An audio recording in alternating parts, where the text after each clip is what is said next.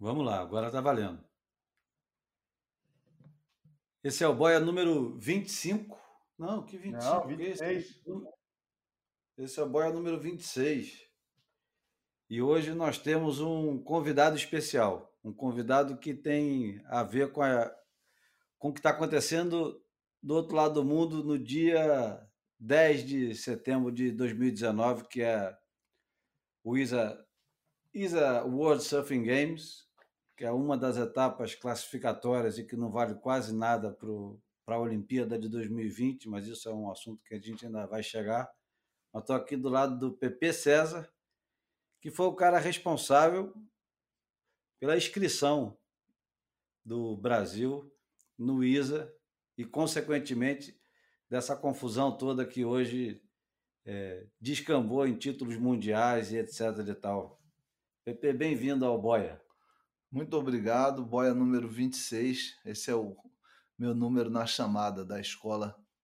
Eu sou letra P, né? Quando eu era da terceira série do Colégio São Luís. Olha, olha isso, isso tudo para dizer que eu tenho boa memória. Eu vou contar um monte de coisa aqui para relembrar a, a, o passado. Bom, eu sou o Júlio Adler, do outro lado do Atlântico está o João Valente. Boa tarde, João. Boa tarde, uma tarde ventosa por aqui. Pô, tá um vendaval aqui, sol, mas aqueles dias de vento norte forte, já antecipando uma subida. Agora que eu estou entendendo a subida do, do Suel que vai ter, que estão apontando que amanhã o Suel passa de 8 segundos para 18 segundos em uma hora. Nossa. Que eu acho que é caô em termos de onda. Deve dar uma onda, mas deve ser confuso, cheio de correnteza, aquelas coisas, então. Mas é o, o outono querendo entrar, dizendo adeus para o verão e começando a, a temporada por aqui. Bom, não podia deixar de começar o Boia com uma música e vou explicar depois porquê da escolha. Aliás, eu não, né? Quem vai explicar vai ser o PP.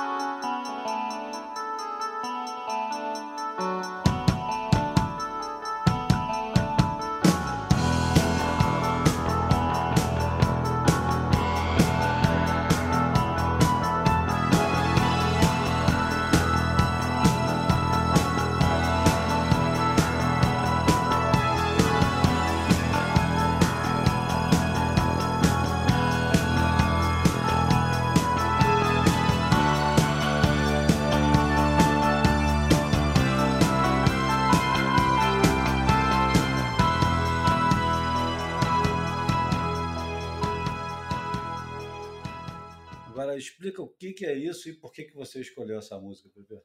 Bem, eu escolhi essa música porque logo no começo, na, na primeira etapa né, desse, desse circuitinho do, do Campeonato Mundial de 84, a gente ficou acampado numa base militar é, em Oceanside e o Ferrugem, que na época estava na Califórnia, foi uma espécie de técnico e incentivador e mentor para mim e para o Heraldo, que estava competindo noutra categoria.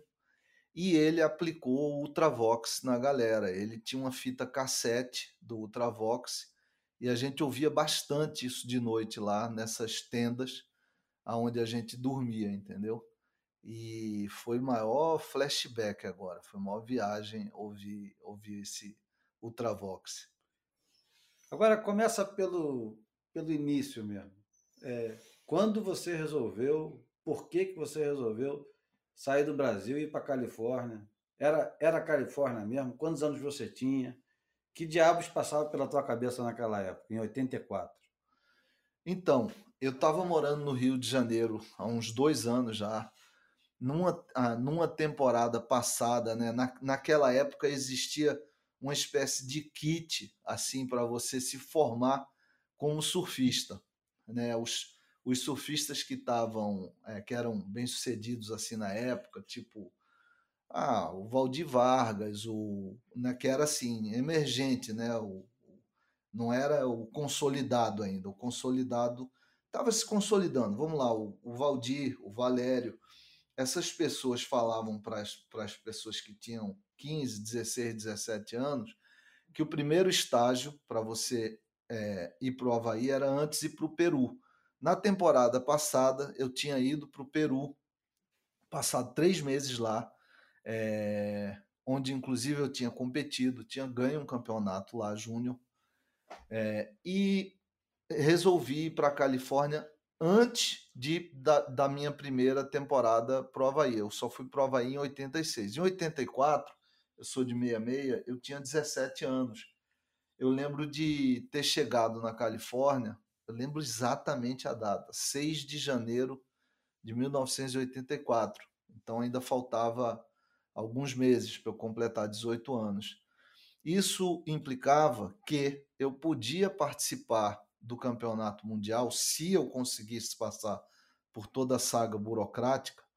É, implicava que eu poderia participar na categoria júnior, porque a categoria júnior era 18 anos incompletos. Né? Então, se você é, não tivesse completado 18 anos ainda no dia 1 de janeiro, você já estava habilitado.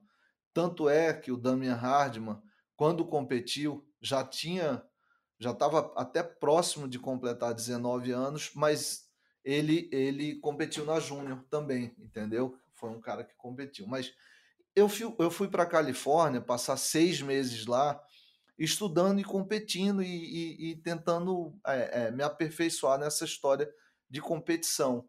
Por quê? Porque naquela época a Califórnia estava sendo considerado uma espécie de, de, de laboratório, de celeiro mesmo, assim, de celeiro de, é, de competição amadora, como uma espécie de estágio para você virar um bom competidor, entendeu? Não só ser um bom surfista, mas ser um bom competidor. E naquela época tinha literalmente um campeonato ou dois às vezes, um no sábado e um no domingo e um no domingo por final de semana na Califórnia. Tava aquela efervescência de, de surf competição amador. Os dois australianos bem-sucedidos, Peter Townend e Ian Kernis, estavam morando na Califórnia, é, desenvolvendo essa história de NSSA, que era uma parceria de é, escolas públicas com é, treinamento de, de, de, de, campeonato de surf, porque a, a, a Califórnia é um estado litorâneo. Então ali eu podia participar de um campeonato por final de semana. Você tinha WSA, que era Western Surfing Association, NSSA, com programa Explorer e um mais profissional. Então eram duas ligas diferentes dentro da SSA. Tinha o CSA, que era o Christian Surfing Association. Quando você pegava isso daí, se você tivesse disposição é, e, e, e, o dinheiro das inscrições, que girava em torno entre 10 e 25 dólares cada campeonato, cara, você em, uma, em seis meses fazia 20 campeonatos, 25 campeonatos, entendeu? E nessa época os campeonatos eram com baterias de seis pessoas dentro d'água, 15 minutos, beat start, começando da areia quatro melhores ondas. Quer dizer, se você fosse um atleta chato pra caralho, você ia fazer muita final, entendeu? Porque era impossível você pegar, era muito difícil. Você tinha que ter remada, tinha que ter preparo, tinha que pegar quatro ondas. Imagina, cara, você competir durante 15 minutos com cinco outras pessoas dentro d'água e suas quatro melhores ondas sendo computadas. Nessa época, a Califórnia formou verdadeiras máquinas assim que é, eram híbridos de competidor com atleta, entendeu? O, um, um, dos mais é, preparados nesse momento era o David Eggers, por exemplo, entendeu? Tinha, tinha uma galera dessa época, assim, Jeff Booth era dessa geração de júnior, Peter King, é, Doug Silva, é, peraí, Chris Wells, ah, uma porrada agora, que não está vindo na cabeça. Brad Gerlach era um pouquinho, uma geração um pouquinho acima. Brad Gerlach, Chris Hoff, Scott Fansworth, Richard Woolcott, uma porrada desses californianos estavam numa, numa, numa categoria um pouquinho acima, né? Porque no surf, às vezes, um ou dois anos te coloca é, durante muito tempo competindo em categorias diferentes, sabe? Agora, qual era o panorama do surf amador no Brasil quando tu saiu daqui? No, no Brasil, a, o, o, a, os primeiros campeonatos que, que pensaram, né? É, eu, eu não lembro exatamente qual o primeiro campeonato brasileiro amador, quando se, mas assim essa mentalidade de vamos dividir profissional e amador, é, eu acredito que tenha começado a vigorar em 83, mais ou menos, entendeu? Teve um campeonato grande no Sul que fizeram essa divisão e no OP já fizeram essa divisão também. Eu não lembro exato, eu acho que foi o Marcos ADN quem ganhou o primeiro campeonato, com o Marcos Conde em segundo lugar. Não sei se 82, 83. Não, você está confundindo dois campeonatos diferentes. Tem um que o Carriça ganha, e o Marcos Conde fica em segundo lugar, que é o Olímpicos, e depois tem o OAP no ano seguinte. Marcos ADN ganha, em segundo, Guto Carvalho, Exato. eu acho. É, então, mas esses dois campeonatos aí, tanto o Olímpicos quanto o OP, já tinham, já tinham feito uma divisão é, entre profissional e amador. E aí, no próprio é, no Rio de Janeiro, começaram em 85 e em 86 o Bocão e o Antônio Ricardo, quer dizer, é, o pessoal do programa Realce é, junto com a Company, fizeram o circuito Company de surf amador. Foi uma das primeiras iniciativas assim mais é, estruturadas. Mas, mas em 84 e em 83 tinha campeonato circuitinho Honolulu, no Rio de Janeiro, tinha uma iniciativa aqui, uma iniciativa ali, mas ainda não tinha essa mentalidade no Rio de Janeiro de, porra, vamos formar um time para participar do Campeonato Mundial de 84. Como eu tinha ido para a Califórnia e estava na Califórnia é, de olho nessa, nesse campeonato, quem estava aqui no Brasil é, muito inserido nessa história de surf amador e que era um dos meus patrocinadores, que foi o Marcos Conde, que era um dos sócios da Cristal Grafite. Na época eu surfava com prancha Cristal Grafite, tinha levado três pranchas Cristal Grafite lá para a Califórnia, é, o Marcos Conde me botou uma pilha. Eu não sei se ele tinha o desejo também de vir, eu acho que sim, é, de vir participar desse campeonato, talvez não, não, não pôde, né? Mas o cenário é, no Rio de Janeiro e no resto do Brasil já estava assim, já estava atento para essa história de fazer uma divisão entre surfista profissional e surfista amador. Quem eram os, os, surfistas amadores que se destacavam no Rio de Janeiro, que eu me lembro? Rodrigo Rezende, Rodrigo Osborne, né? Esses dois Rodrigos aí eram é, é, se destacavam muito assim no ano de 83, 84. É, Sérgio Noronha, com certeza, Sérgio Noronha era, era um nome assim que já vislumbrava até se profissionalizar, mas percebendo que poderia é, dominar nessas categorias ficou ali como, como, como, como amador, né? E uma geração seis meses, um ano, dois anos mais nova que estava se formando, que era o Tatuí, é, e uma porrada de gente agora que, que, que vai ser difícil vir à cabeça, entendeu? Mas tinha um, um pessoal que às vezes competia em campeonato profissional que estava com 16, 17 anos, vamos dizer, Zé Roberto Aníbal, é, o, o, Jorge Virze, é, que resolveu falar, não, eu vou, eu vou participar de, de competições amadoras.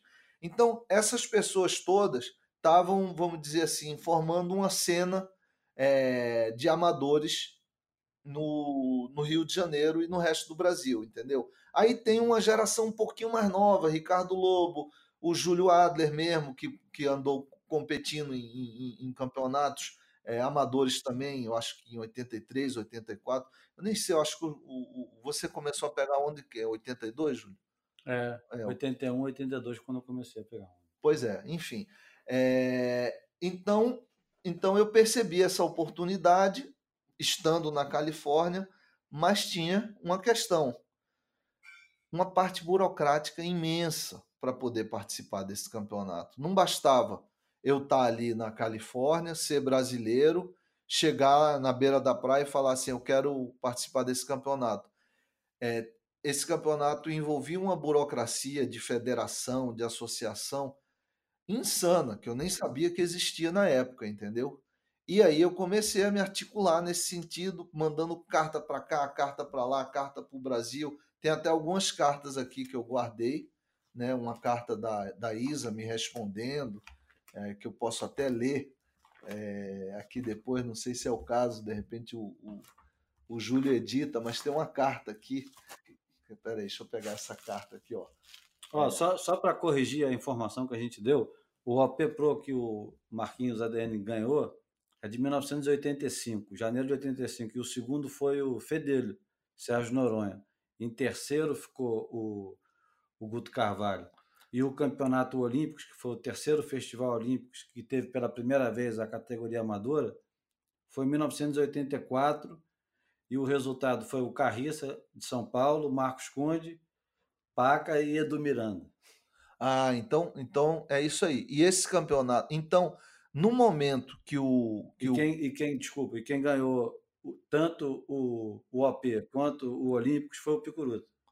Ah, tá certo. E o, e o César Baltazar, o Ferrugem, que foi contigo para Califórnia, ficou em segundo no OP Pro, que foi o primeiro grande OP Pro e que teve recorde de inscrições no Amador, que foram mais de. Eu acho que é recorde mundial até hoje. Mais de 500 inscrições. Imagina a loucura que não devia ser. 500 inscrições, não tinha limite de inscrições. Esse de 85, né? É. Esse de 85 eu participei, passei umas quatro ou cinco baterias e devo ter ficado em 300. Minha colocação foi número 300, de repente, passando quatro ou cinco baterias. O Lobo deve ter passado umas seis baterias e não chegou no homem a homem. esse, esse campeonato era uma maratona. Não, e baterias de seis, assim entendeu? Era um negócio absurdo, maluco pra cacete esse. Mas isso foi em 85, eu já tinha participado do, do, do Mundial em 84, porque o Mundial de Amadores em 84, ele aconteceu é, nos meses de julho e agosto, acho que julho, exatamente quando estava tendo, né, um pouquinho antes da Olimpíada de 84 que aconteceu na Califórnia. Então, o cenário do surf estava querendo se tornar, estava eh, querendo chamar a atenção é, do Comitê Olímpico para se tornar um, um, um, esporte olímpico. E aí teve aquela, aquela, aquele, aquela grande discussão, aquele grande debate é, surf profissional com atletas versus é, surf espiritual com surfistas, entendeu? Esse debate estava efervescente também nesse momento, com o Net Young absolutamente contra essa história de, de surf se tornar um, um esporte olímpico. Mas isso começa em 84. Então, a, a, a, o campeonato mundial de 84 foi um grande evento querendo chamar a atenção do Comitê Olímpico. Né? É, e eu tive a, a cara, a alegria de participar desse negócio. Foi legal pra cacete na época. Foi, foi a maior experiência assim de um, de um grande evento que eu estava participando. Eu fiquei tá, totalmente deslumbrado, bobo na época. Na época eu, eu não tinha como, como fazer registro audiovisual, mas estava com uma câmerazinha de fotografia doméstica que eu bati uma porrada de foto. Né? E hoje são os, os registros dessa etapa que eu tenho, muitas fotos, sabe? Foto recebendo ali, o, a foto durante a premiação, foto de uma galera que hoje está aí com 50, 60 anos, é, que participou, né? Não, não foto de ação, foto assim, na beira da areia, na, na, na entrega, foto de ação não, não tinha, não tinha lente, não tinha nada, era uma camerinha dessa bem, bem doméstica mesmo, bem amadora, né? Então, é... Quanto custou a inscrição, Pepe? Cara, eu acho que a inscrição para botar. Eu, eu, eu, eu devo ter esse recibo, eu tenho que procurar. Eu acho que a, a inscrição para colocar o Brasil de volta na ISA foi ou 150 ou 300 dólares. Eu já não me lembro se custou 150 ou 300 dólares. Eu acredito que 150 dólares é, para que o Brasil voltasse a, ou, ou, ou, se filiasse à, à, à ISA. Mas você lembra se teve. Porque imagina hoje em dia. É sei lá, o Paquistão fazendo a inscrição. Estou fazendo um, uma figura absurda. Que o Paquistão, aliás, é filiado da ISA. Mas teve algum estranhamento quando você foi escrever? Falou assim: eu queria me inscrever pelo Brasil? Ou não fez a menor diferença? Os caras foram procurar algum papel, não fazia diferença nenhuma? Como é que foi? Não, é, não, não, não, não causou tanto estranhamento, por exemplo, quanto a participação de Israel, né, que, que que participou nesse ano. É, até porque o Brasil estava é, inserido no, no, no, no, surf mundial profissional. Não exatamente nesse ano, esse, em 84, é, o, em 83 e 84, o Brasil não estava tendo mais o IMES 5000, é, as pessoas estavam viajando muito pouco, né? Então não foi assim tão, tão naturalizada a inscrição de um brasileiro nessa competição. Mas também não, não, não foi um grande estranhamento. A, a, a, o, o que pegou é que o Brasil não tinha nenhuma tradição, nenhuma história, nada como um país é, que estava desenvolvendo o surf amador, entendeu? Então eu tive que literalmente botar o Brasil dentro dessa, desse contexto, através dessa inscrição e dessa participação no campeonato. Né? Porque ficou a dúvida se o Rico já tinha participado ou não de um campeonato mundial. Isso nunca ficou muito claro, porque você disse que talvez fosse no Peru. No Peru só teve um campeonato mundial, foi o que o Felipe Pomar ganhou em 1964. 65. 65. 65. Depois não teve mais campeonato, não mundial. É que sempre quando tinha aqueles campeonatos, tanto aqui quanto no Peru, sempre se chamou de campeonato mundial, mas não era o, o oficial da ISA. É, então, que campeonato tem... que era campeonato brasileiro antes de, de ter circuito, né? Qualquer campeonato que fazia e que a galera toda vinha era campeonato brasileiro. Sim, mas é, é, eu tenho muita curiosidade de saber, por exemplo, se o Rico participou do, do campeonato em 70 ou 72, que é a, a única possibilidade é essa, porque depois teve um hiato grande entre 72 e 78. Eu, eu, eu é, escutei, talvez até do próprio Rico, que ele tenha participado sim de um campeonato desses. É, é, isso daí eu não tenho certeza, sabe? Eu não tenho certeza. De qualquer maneira, é... o que apareceu para mim em 84, até, até tenho cartas aqui e tudo, é que o Brasil precisava pagar e, e se inscrever na, na, na, na, ISA, né? Até, ó, tem uma, uma. Acho que vale a pena ler isso aqui, ó. ó tá vendo? Em maio eu. Tá vendo? Entendi. Vou tirar uma, uma cópia disso aí e colocar no, no Goiabada quando. Agora, só uma parte aqui, né, que eu achei engraçado. Aqui, ó, João, vou falar em inglês aqui, ó.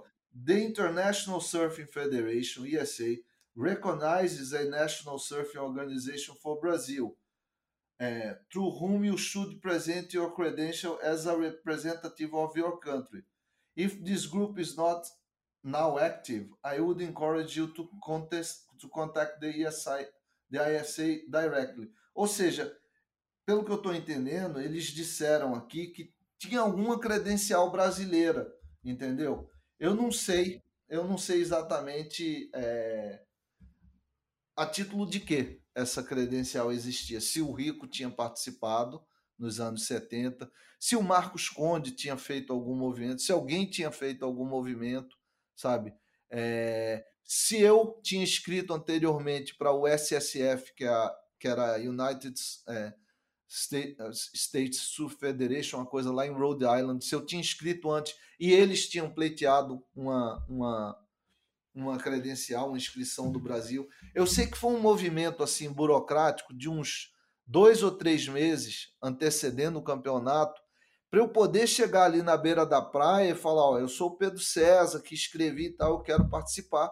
E finalmente consegui participar. Foi uma coisa meio de adrenalina, que só aconteceu, ah, sei lá, uma semana antes, nas primeiras. É aglomerações assim na praia, né? Que, que, eram as competições nessa época não, não, não, tinha, não era informatizado, não tinha uma coisa informatizada.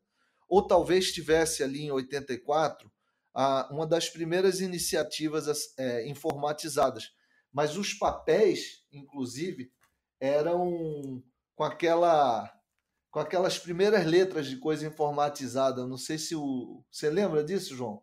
Parecia uma nota fiscal. O, a, a, a, fonte, a, a é, fonte que. Era, era, era um negócio bem. Impressora, parecia aquele uma... papel branco e azul, né? Listrado, né? É, exatamente, uma coisa assim. Inclusive, nessa época, é, já era ISA, mas antes era ISF International Surfing Federation antes Exatamente. de virar Association. Será que aqui, é, é, é, é aqui já é ISA, né? Na, na, carta que eu recebi. Já... Acho que já, porque já é a segunda fase do Mundial, né? Porque a partir de 78 já é, aqui, é vira ISA. outra coisa. É. Pô, mas até então, 72, em compensação, gente, é o, é o, o desfile de campeões e a história do surf acontecendo, né, cara? Começa com o Midget ganhando, depois Felipe Pomar, Net Young, surf, né, no, no comecinho da, da Shortboard Revolution, Fred Hemmings, Rolf Arnes e Jim Blairs. Porra, é impressionante a, a, a, lista dos vencedores do campeonato, desse campeonato até 72. E alguns já bateram as botas, né? Verdade. É, e a própria, na, na, na categoria é, de que eu participei de 84 também, é, eu fiquei totalmente assombrado, abismado com o surf do Damian Hardman, né, cara? Que ele, é, ele foram quatro campeonatos, ele ganhou três e tirou um segundo, né?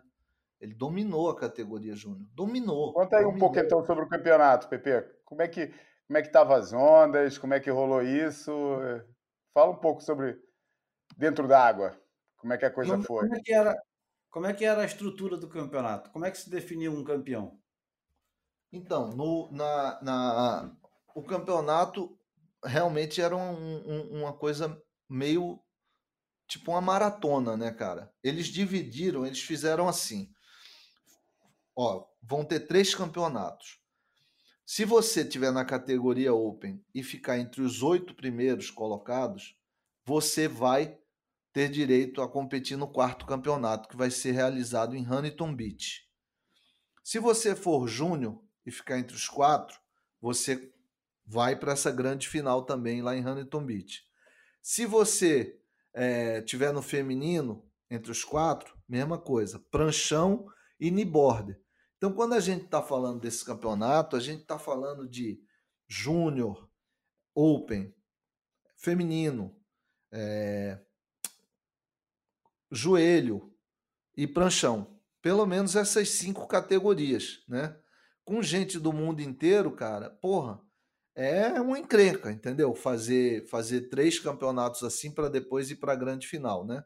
O primeiro campeonato foi o melhor de onda disparado, com certeza, porque foi em Oceanside e deu onda, entendeu? Foi nesse campeonato que eu me dei bem, foi nesse campeonato que eu fui para a final e acabei ficando em quarto lugar numa final de seis. É, quem ganhou esse campeonato foi o Jeff Booth. O Damian Hardman, eu acho que ficou em segundo. Um, eu acho que o terceiro lugar foi o Moana David. O quarto fui eu. O quinto foi o Todd Holland e o sexto o Mark Sansbury, se eu não me engano. Eu tenho que olhar o resultado. Ou, ou quinto e sexto eu estou trocando. Uma história assim. É, esse campeonato foi num, num, num, num, num quebra-mar, assim, num jet de esquerda, né? Com muita esquerda. E começou meio pequeno, assim, mas depois ficou bom. Na final deu altas ondas, sabe? O segundo campeonato foi em Ventura, então você se desloca, bicho, de Oceanside para Ventura, que não é tão perto assim, né? Você pô, sai de, de, de, de Orange County, acho que Ventura já é outro, outro condado lá da Califórnia, entendeu? Ventura estava muito ruim o mar, não, não deu muita onda. É, Damian Hardman ganhou esse campeonato. Esse campeonato eu não fui para a final, fiquei em sétimo, aí já caí do quarto para a quinta colocação, porque naquela adrenalina queria muito competir em Huntington. E a terceira etapa foi numa rua de Huntington Beach chamada Brookhurst Street. É, também fiquei em sétimo lugar e aí não fui para a grande final em Huntington Beach.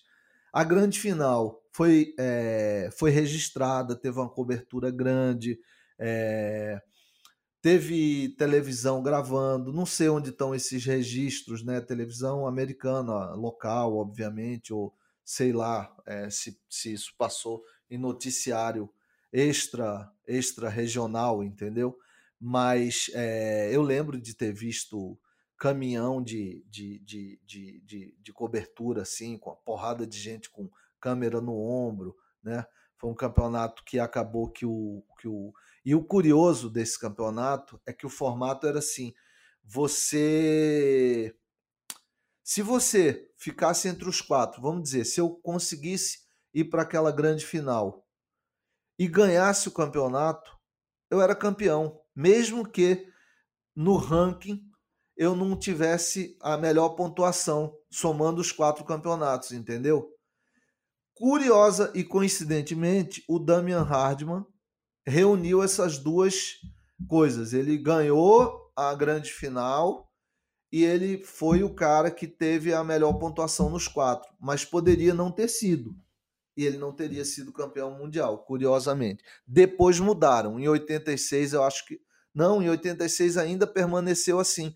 Tanto é que o VT David, irmão do Moana David, que competiu comigo, o VT David foi campeão mundial júnior assim.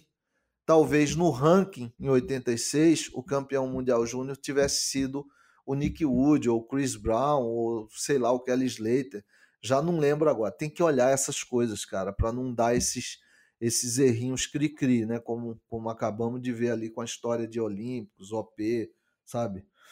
É, mas assim foram os campeonatos. É, o campeonato, o melhor campeonato de onda, com certeza, foi em Oceanside, o primeiro. Huntington Beach é, deu umas ondas boas lá em Brookhurst num dia, mas como o campeonato se estendia por três ou quatro dias, a mesma coisa de janela aí que a gente vê hoje em WSL, é, teve dias assim bem medíocres. E na grande final a mesma coisa, não deu altas ondas na grande final, entendeu? Foi aquele Huntingtonzinho assim bem bem sarapa.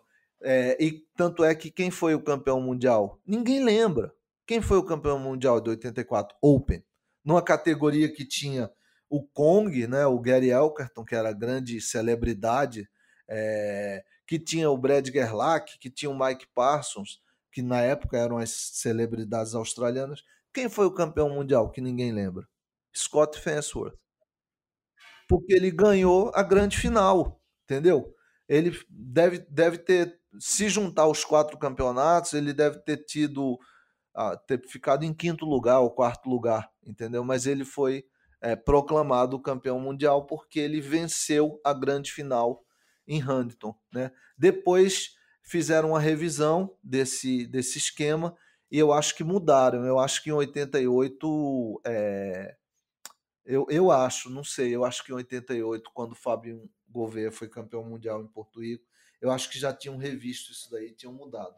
Não sei. Isso também é uma boa, é uma boa curiosidade assim para dar uma olhada. Eu acho que já era uma que ainda era uma grande final. Eu acho que a grande final é, permaneceu até anos 90. É, talvez até em Portugal também, quando teve um Mundial de Amadores em Portugal, né? Que eu acho que o Renatinho ficou em sétimo lugar, não é isso? Ou, não, o Renatinho nunca veio para cá como amador. O primeiro campeonato amador. Marcondes Rocha, né? Marcondes Rocha não competiu aí? Marcondes. Rocha, mas quem. 98. É, foi, foi 98. Que quem ganhou a Júnior foi o Jim Morrison. O Saka ficou em segundo, Marcondes Rocha em terceiro e Zane Harrison em quarto. Ou Zane Harrison em terceiro e Marcondes em quarto. E quem ganhou pois, a Open foi então. o. Isso, o Open, eu acho que Nick o Peterson ficou em segundo. O Peterson também, Rosa terceiro. em segundo. Acho. Mas aí já era, era um isso. momento que profissionais competiam nesse campeonato da ISA, né? Mas vou Quando confirmar. eu competi na Califórnia, cara, se o cara tivesse recebido qualquer premiaçãozinha em dinheiro, isso Alô? tivesse circulado essa notícia, Alô? entendeu? Tivesse um registro numa revista que o cara recebeu esse dinheiro, o cara era banido da história, não podia, entendeu? Tava uma onda assim é, totalmente antimonetária por parte do, do, do amadorismo na época. E isso foi bem discutido assim, porque a galera que da, da Austrália que estava competindo é, na Califórnia é, era muito suspeita assim nesse sentido, né? Porque a, a, a S, aquela associação australiana é, que todo mundo competia, o próprio Pro Júnior já dava um, um, um, um, prêmio em dinheiro. Um prêmio em dinheiro, né? E o, e o falavam também que o cara não, poder, não podia aparecer em anúncio, é, né, na, enquanto era amador, não podia aparecer em revista, é, como é que se diz, associado a marcas, né? E o Damian Hardman era garoto propaganda de uma marca australiana chamada Mango. Lembra, João, que tinha uma marca australiana chamada Mango? Ué, patrocinava o Mark Richard, que foi campeão mundial com o Mango na prancha. Ih, caramba, pois é, pois então. Esse detalhe eu não lembrava. Eu lembrava do MR só com aquele escudo MR e, e pronto, né? Engraçado. Mas o, o, teve essa polêmica assim, poxa, esses australianos estão aqui posando de amador, mas esses caras ganham dinheiro na Austrália, aparecem em anúncio e tal. Obviamente era uma espécie de, de, de, de é, polêmica e, e, e, é, e intriga é, californiana, porque o nível australiano era um pouco mais alto mesmo do que o nível californiano. Apesar do resultado ali tender para a Califórnia, né, ah, o nível australiano era visivelmente é, melhor. Aquela turma que estava ali em 84 no Open, Dave McCauley, Simon Law, é, Robbie Bain, é, o próprio Damian, Damian Hardman e Mark Sansbury, que eram júnior, essa turma toda, cara, já fez barulho muito cedo no, no, no ranking da SP, dois anos depois, né? É, então, o, o, enfim, o nível, o nível do campeonato assim foi muito puxado para cima pela galera da Austrália e em segundo lugar ali a Califórnia. Só voltando um pouquinho também no tempo para contextualizar o, o que estava acontecendo no, nos mundiais amadores e no mundo do surf de forma geral, nos anos 60, o, os campeonatos mundiais não tinham divisão de amador para profissional, porque ainda não existia o profissionalismo, que só ia é, começar a existir de fato no começo dos anos 70. E com circuito organizado e tal, só em 76. Mas o, o, os grandes campeões mundiais, o Midget, o, o Net Young, e os caras que competiam eram os caras que tinham maior reconhecimento no mundo. Apareciam em anúncio, ganhavam dinheiro e quando tem aquela interrupção em 72, quando para esse campeonato mundial em 72 e volta só em 78, eu acho que em 78 já existia a intenção de colocar o surf nas Olimpíadas com é, com a divisão mais certeira assim entre quem recebe dinheiro e quem não recebe dinheiro, para manter a, a, tradição olímpica que até então era mais de, de, de atleta amador. E aí não estou me referindo ao surf, estou me referindo, referindo aos atletas olímpicos, que na sua maioria supostamente amadores. Então, e a gente deve lembrar também que nesse momento aí, em 78, a IPS, né, que foi o primeiro órgão profissional do, do, do surf, a, IP, o IP, a IPS, já estava vigorando, já estava ali no seu terceiro ano de existência, né? 76, 77, é, 78. Já estava vigorando e então o surf é, tinha que, que é, tinha que ficar assim, é, vamos dizer, imaculado, né? Não podia, não podia ter essa mancha do dinheiro carregando, principalmente o surf que estava fazendo um esforço tremendo para ser aceito pelo Comitê Olímpico entendeu? Um esforço tremendo. Então, justamente ali em 84, que é, sediou a Olimpíada, que o surf estava querendo se apresentar para o Comitê Olímpico como uma coisa saudável, atlética, organizada, organizada, é, imaculada é, e etc. Entendeu? É, em 84 você já tinha o, o primeiro grande produto desse surf amador, que afinal de contas eu acho que é, 80 você tem dois campeões que não são. É, como é que é o nome do, do, campeão de 80 que agora até esqueci? Paul Russell? Não, Paul Russell não, um cara muito menos. Mark Scott, né? Mark Scott. Não, não é Mark, é Mark alguma coisa, ou é Scott mesmo? Eu acho que é, é um Mark inglês, Scott. É um inglês. Cara. Não é inglês, cara. É, é americano. Eu, eu, vou procurar já, ah. mas isso não é tão importante é. quanto o que eu vou dizer agora. Em 84, você já tinha o Tom Curren campeão mundial duas vezes. Ele já tinha sido campeão mundial júnior em 80 e campeão mundial Open na França em 82. E ele já, tá, já tinha estado no circuito mundial como grande candidato ao título, já ameaçando e, e seria campeão mundial no ano seguinte, né? Então ainda tinha aquela é, fantasia, né? aquela narrativa de que o, o, o amadorismo era o caminho mais é, consolidado, assim, era o caminho mais, é, vamos dizer assim, estabelecido para um, um amador entrar na, na arena profissional e, e acontecer. Né? Então, tinha realmente essa essa essa coisa assim de do Peter Towner de do Ian Kerens ter é, acertado ter produzido ter feito ali na, na Califórnia é, o que o técnico português está fazendo no Flamengo hoje em 2018 botando os caras para ganhar campeonato é, para vencer né para para evoluir também, para prosperar, vamos,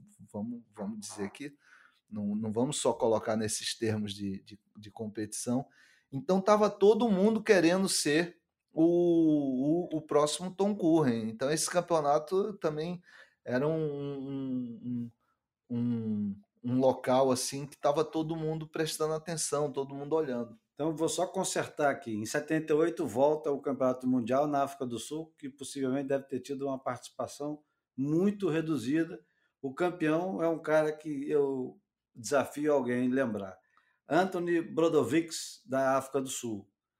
Não teve categoria júnior nem categoria feminina. Em 80, que é na Austrália, já o Tom Curren ganhou júnior, Alissa Schwarzstein, que casou-se depois com, com o Ian Kerns, hoje é Alissa, Alissa Kerns, foi campeã mundial é, feminina, da categoria feminina, e o campeão mundial Open foi o Mark Scott da Austrália, que ninguém sabe que fim levou até hoje. No, no seguinte, já tem Niboard, com o cara que ganhou tudo no Niboard, que foi o Michael Novakov, e que se não fosse por ele, o Sérgio Peixe teria sido campeão mundial pelo menos duas vezes. É, ele estava lá em 84, em 86 também. 84. O, 84, o Novakov. Acho que ganhou. Tá o vendo? Novakov, então, é. que ele era o, é. o, o cara que não tinha concorrência para é. ele. Ele ganhou vários anos, até sei lá quando que ele ganhou. Mas o Bryce Ellis ganhou o Júnior em 82 Jenny Gill ganha feminino e o Curren ganha o Open.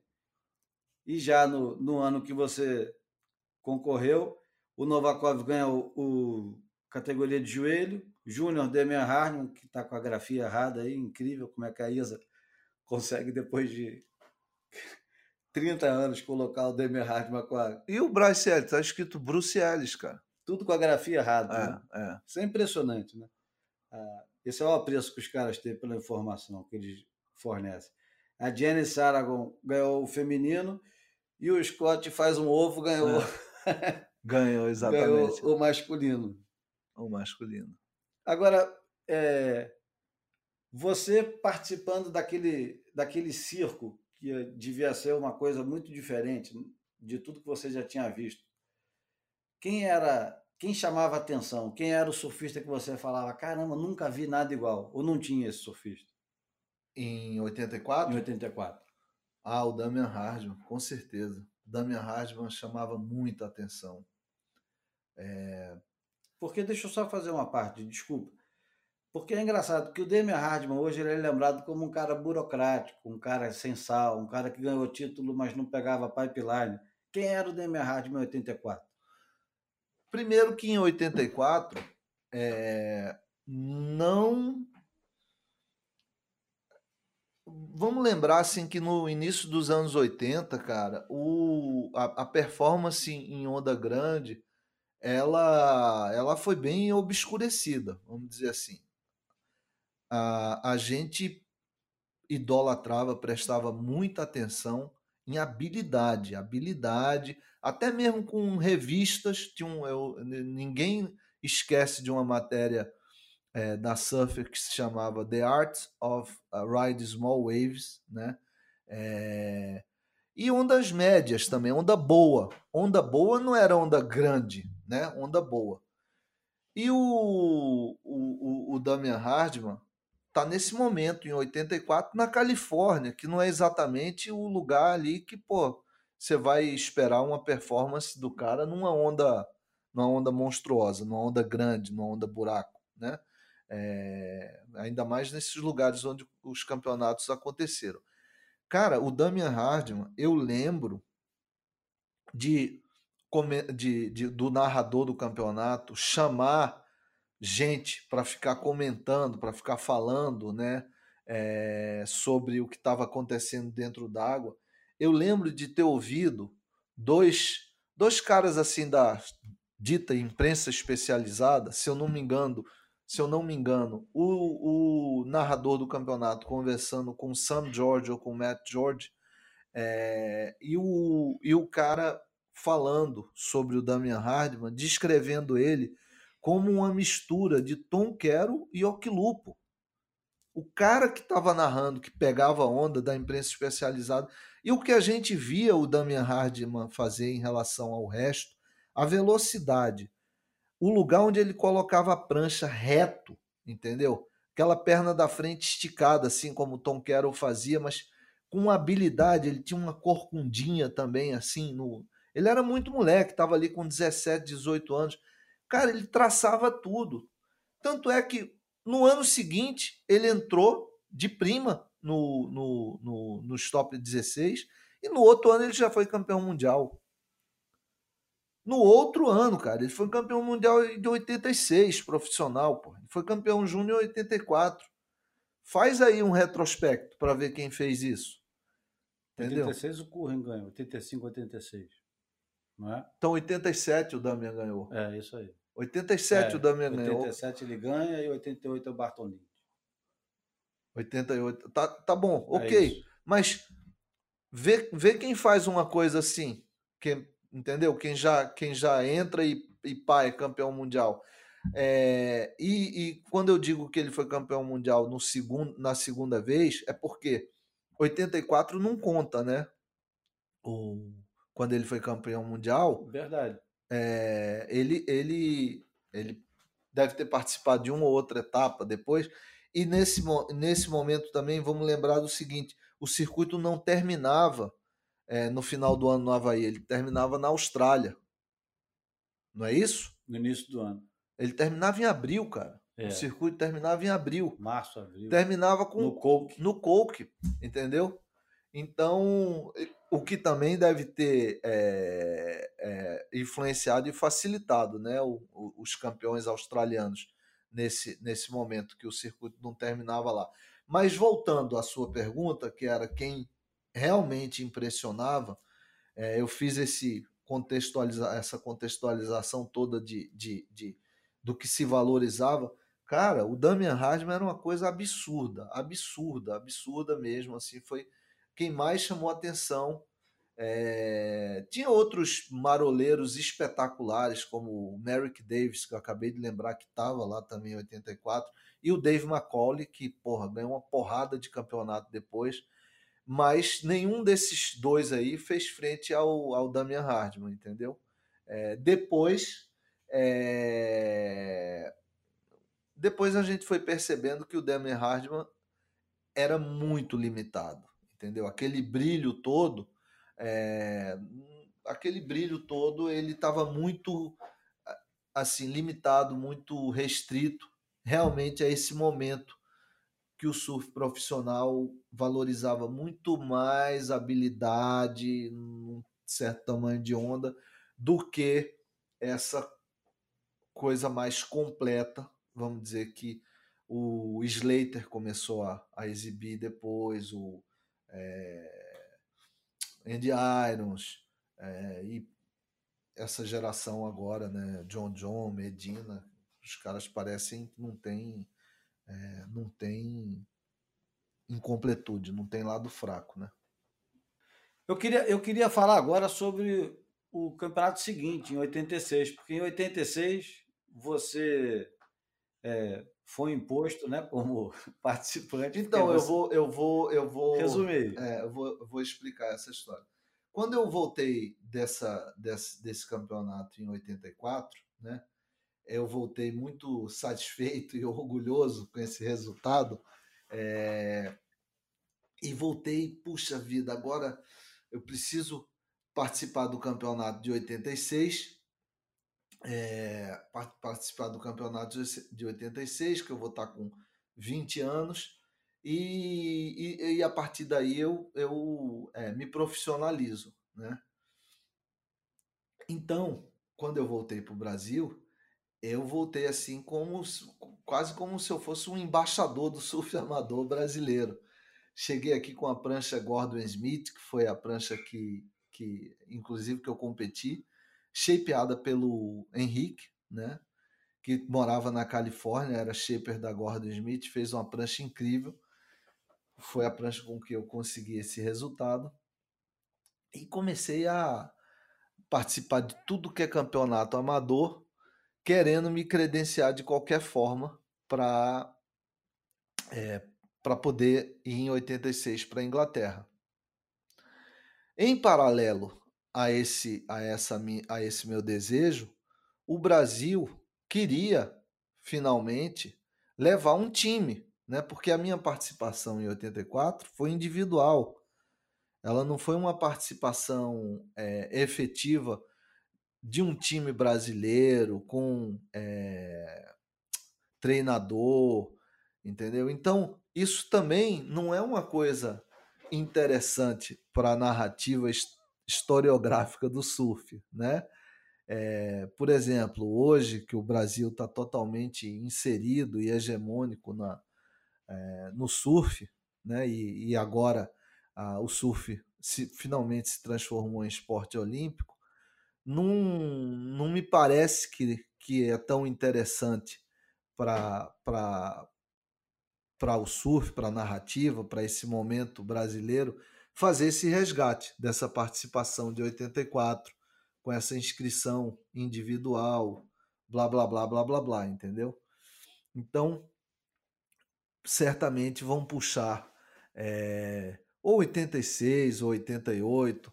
É, eu acho que vão fazer essa historiografia a partir da vitória do Fabinho em 88, né?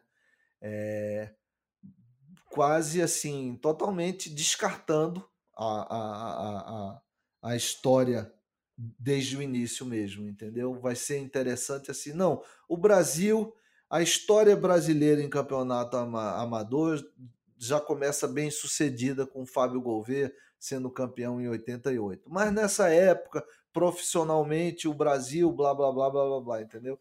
Eu tenho certeza que a, a ou quase certeza, que a narrativa quase que oficial e hegemônica dessa história é, vai descartar essa participação minha e do Heraldo em 84 e provavelmente, possivelmente, é, descartar a, a, a, de 86 também na Inglaterra, que foi, é, que foi bem, digamos assim, uh. É, porra, como, como é que é o nome? assim Bem medíocre mesmo, né? A participação brasileira em 86. A participação brasileira em 86 é, já foi já foi com um time. Na época, eles faziam uma, uma distinção entre o time A e o time B. O time A era um time é, que podia levar oito surfistas open, dois júnior, dois feminino, blá blá blá. E o time B não. O time B era um time menor, entendeu? Um time que nem teria chance de, de ser campeão mundial com, com a participação menor, com um contingente menor. Então, em 86, é, eu fui pelo. Eu fui. É, é, como é que se diz? E isso foi alvo de muito. De muito não, mas assim, de alguma polêmica e protesto, principalmente é, por conta do, do, do falecido Casquinha. Eu digamos assim, entrei pela janela, porque eu fui convidado pelo Paulo Issa é, como pelo uma espécie de prêmio por ter participado em 84, por ter inscrito o Brasil, eu fui convidado diretamente, independente dos resultados que eu tivesse em campeonatos, é, para me qualificar, entendeu? Agora, isso foi questionado em 84 e foi muito questionado também em 86, quando o Teco recebeu, é, desculpe, em 88, quando o Flávio Padarates, o Teco, recebeu esse convite também, sem, sem, é, sem estar qualificado pelo ranking. Exatamente também por ter participado em 86. Não sei exatamente por quê, mas enfim, eu competi em 86 na categoria Open, eu tinha 20 anos. É, eu competi junto com o Ricardo Tatuí e com o Sérgio Noronha. É, na volta desse campeonato, inclusive, foi minha primeira vez. Foi quando eu conheci o João Valente e peguei onda em Carcavelos. É, teve um dia de altas ondas, altas ondas, muito tubo em Carcavelos. Foi nesse dia que, que eu até conheceu. É, que eu até tenho um registro podre em VHS, muito mal feito, muito mal gravado. Cara, mas era muito tubo que dava nesse dia, bicho. Era muito tubo, deu altas ondas, cara. Pouca gente era na água, né? Tubo atrás, cinco pessoas dentro d'água, as ondas correndo assim. Eu falando, meu Deus do céu, é muita onda, cara. É muita onda, muita onda, muita onda. Foi incrível isso. Isso em 86. É, essa é a maior lembrança de todas, maior, maior lembrança de todas dessa época. É, é, conhecer Peniche e pegar altas ondas em Carcavelos, entendeu? É, mas aí, é, nesse campeonato de, de 86, o Brasil começou a se articular para efetivamente é, se colocar dentro da, da, da, da ISA, entendeu? E essa, e essa articulação nunca é uma articulação é, exclusivamente esportiva dentro d'água, né?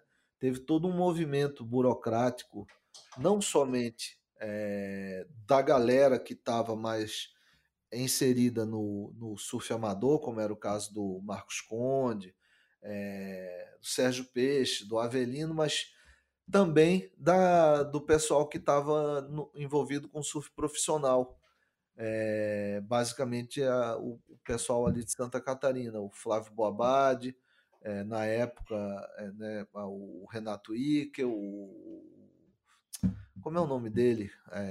o Lourinho lá, porra, cara. Xande Fontes. O Xande Fontes. É, e outras pessoas que eu certamente tô, tô esquecendo o nome.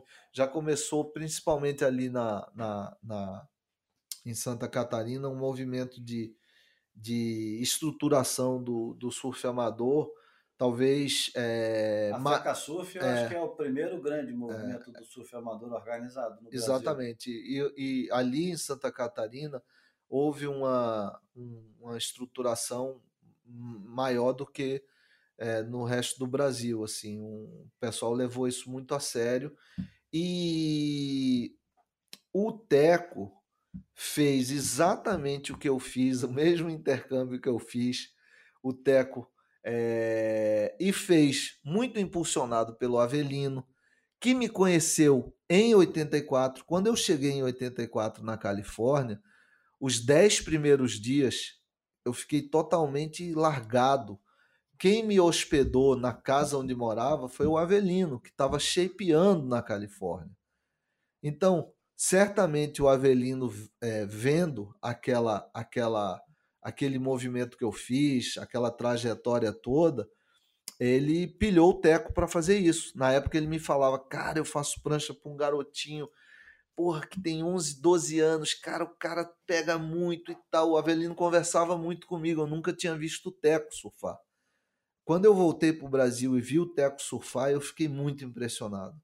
O Teco era muito, muito. É, era uma potência, cara. O Teco, moleque, garotinho, sabe? E aí ele foi para Califórnia em 80 e acho que 86, é, 85, 86. né? 86, né? Por aí, é.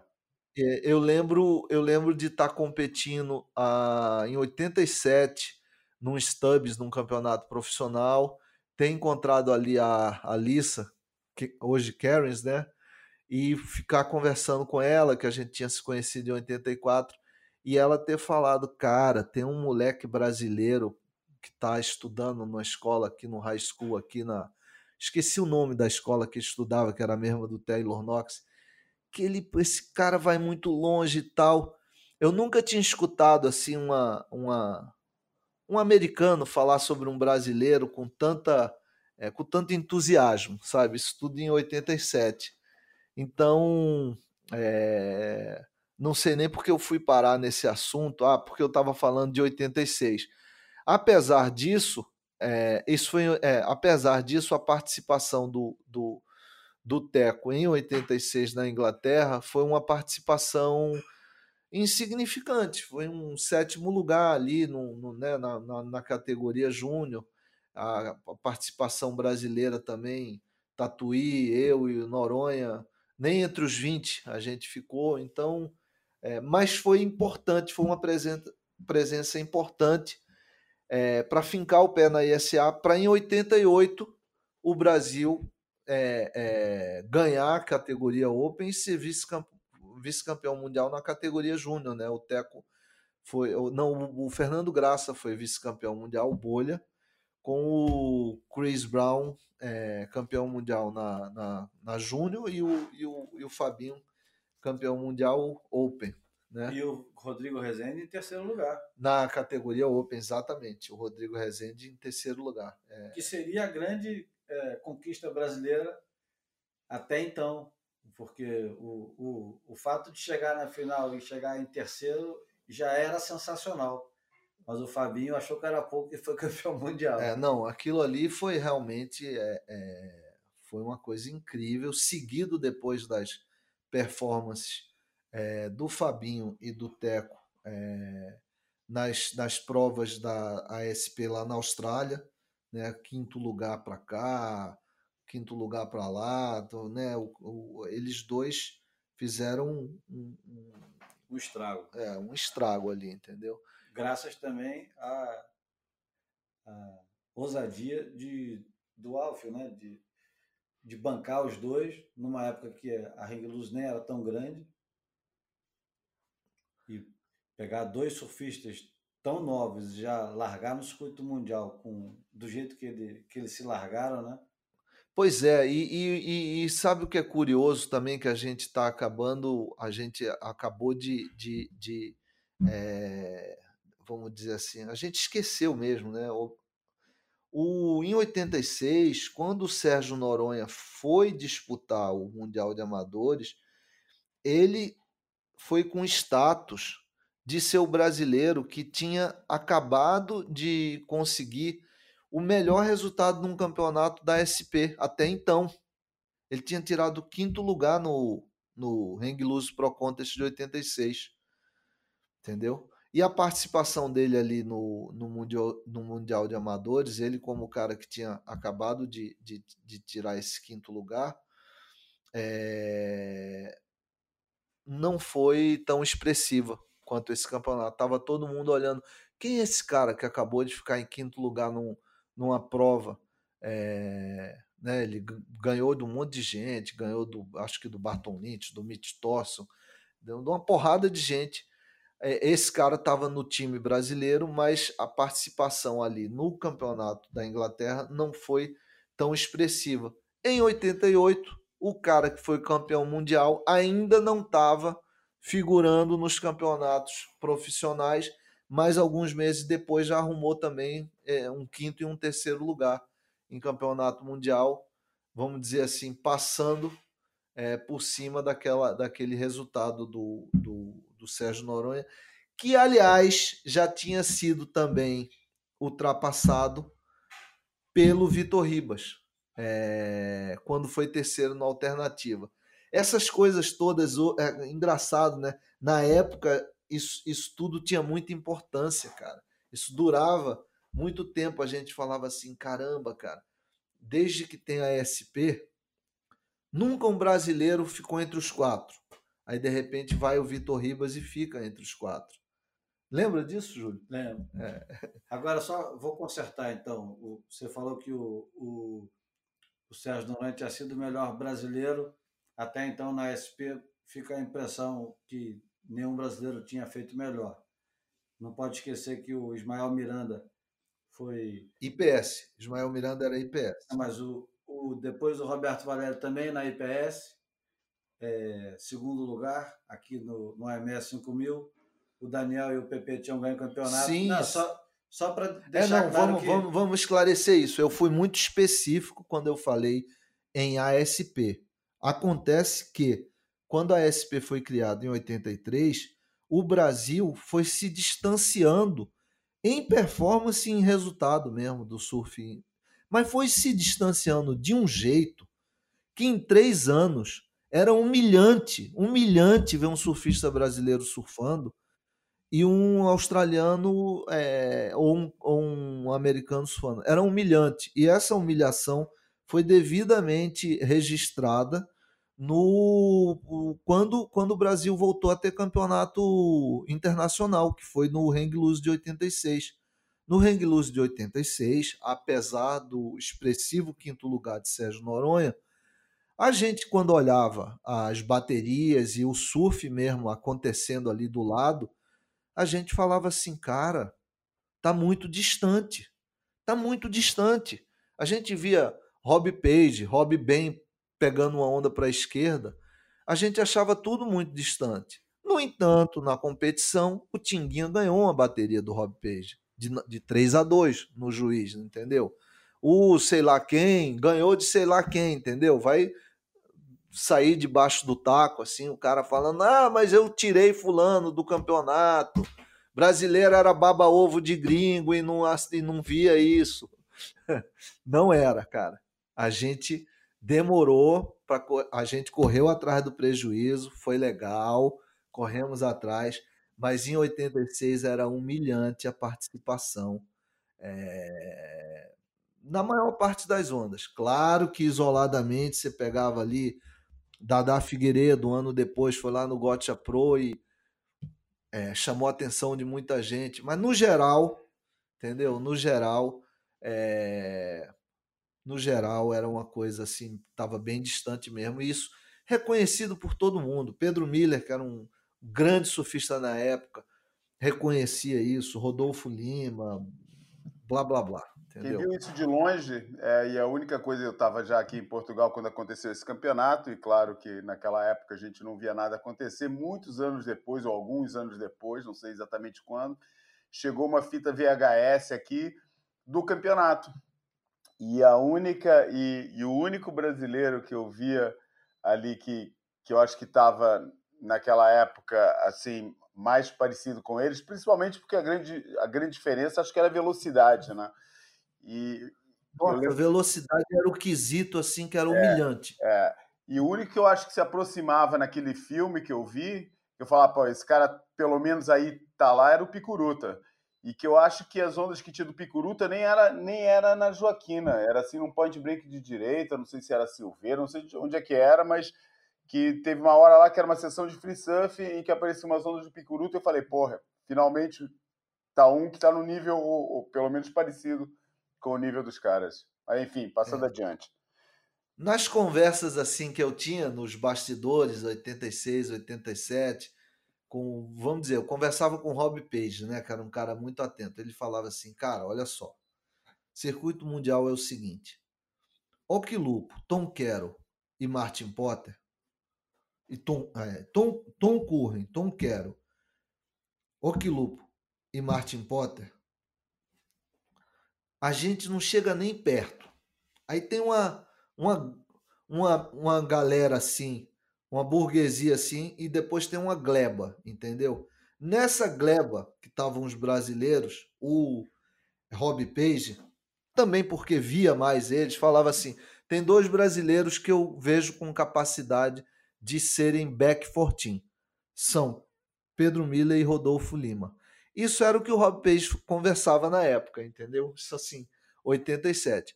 E você lembra, cara, quanto tempo durou para um surfista brasileiro é, é, virar back 14? Porque tinha essa história. Back 14 era o cara entre o 16 e o 30. Lembra disso, João? Claro que lembro.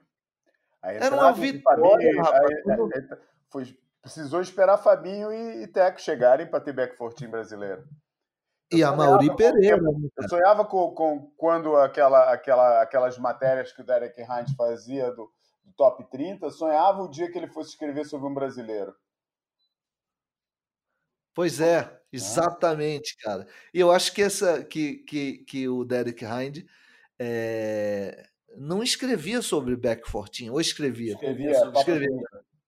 Ah, tá. Agora, vou consertar de novo um, um, uma coisa, mas é um conserto pessoal, não, não quer dizer que seja uma, uma verdade definitiva. Mas eu acho que entre é, final dos anos 70 início dos anos 80, a gente não teve chance de testemunhar o, o surf do Cauli, como o Nego teve chance de testemunhar é, o surf de caras mais para frente, a partir de 86, por exemplo. A gente ficava é, restrito a assistir performances isoladas nos dias bons, nos mares bons. A gente não viu o que o Cauli surfou na Austrália, por exemplo, o que ele fez na Austrália. E também fica sempre é, limitada às lendas pessoais, principalmente contadas por ele ou por pessoas próximas a ele.